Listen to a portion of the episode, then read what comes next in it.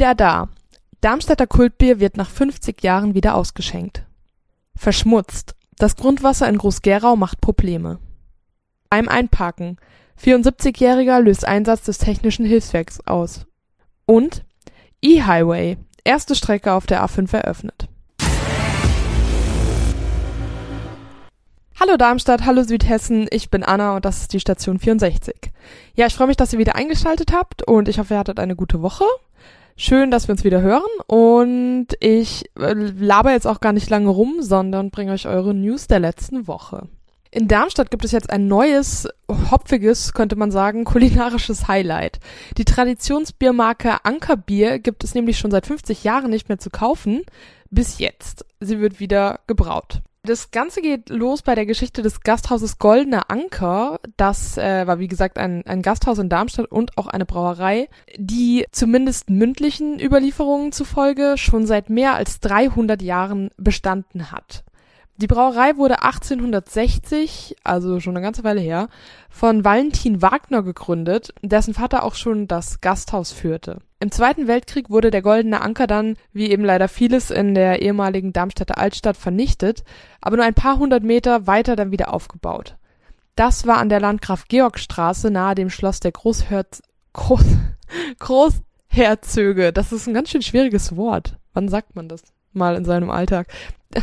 Also das Gasthaus lag an der Landgraf-Georg-Straße nahe dem Schloss der Großherzöge von Hessen-Darmstadt. Nach fünf Generationen wurde das Gasthaus schließlich im Mai 1992 geschlossen. Aber hier ist die gute Nachricht, ihr habt ab jetzt die Gelegenheit, das legendäre Bier trotzdem wieder zu kosten. Das gab es in Darmstadt nämlich schon seit 1971 nicht mehr, seitdem wurde es nicht mehr verkauft.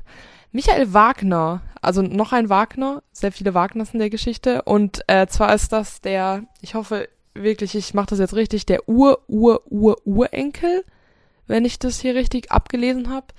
Ähm, also der Ur-Ur-Ur-Urenkel von Valentin Wagner, das war der Gründer der Brauerei der hat im Familiennachlass einen Sudbericht aus dem Jahre 1905 gefunden. Daraufhin entschied er sich, die Brauereitradition in seiner Familie wieder aufleben zu lassen. Gefunden hatte er ein paar Mitstreiter und äh, gemeinsam mit Hobbybrauern der Brauerei Hopfenherz aus Weiterstadt hat Wagner dann ein Anker Edelpilz kreiert, das an das schon viel zitierte Bier aus den 1960er Jahren erinnert, mit einer besonderen Hopfensorte.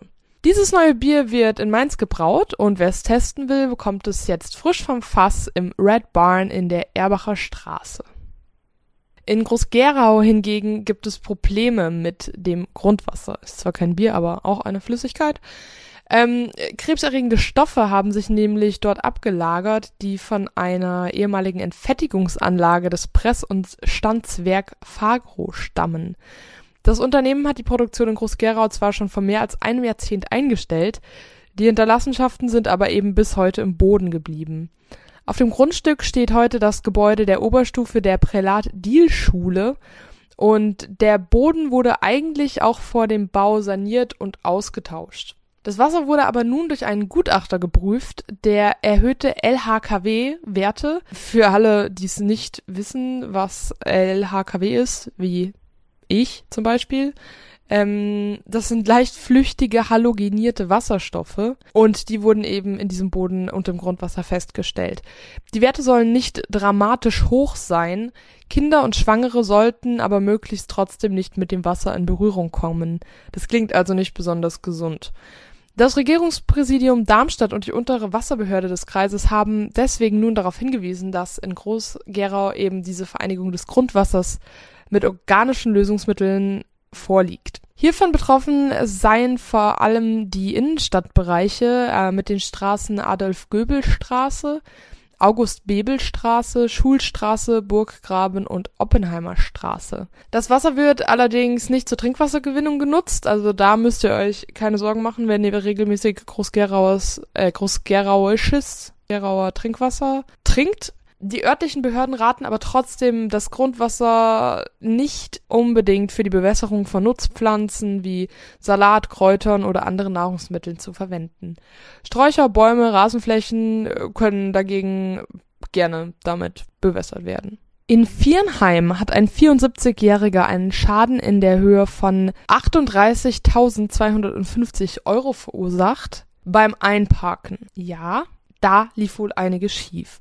Der Mann hatte mit seinem Audi an einem Abend zwei Autos und eine Schaufensterscheibe sowie die Mauer in der Ketteler Straße beschädigt.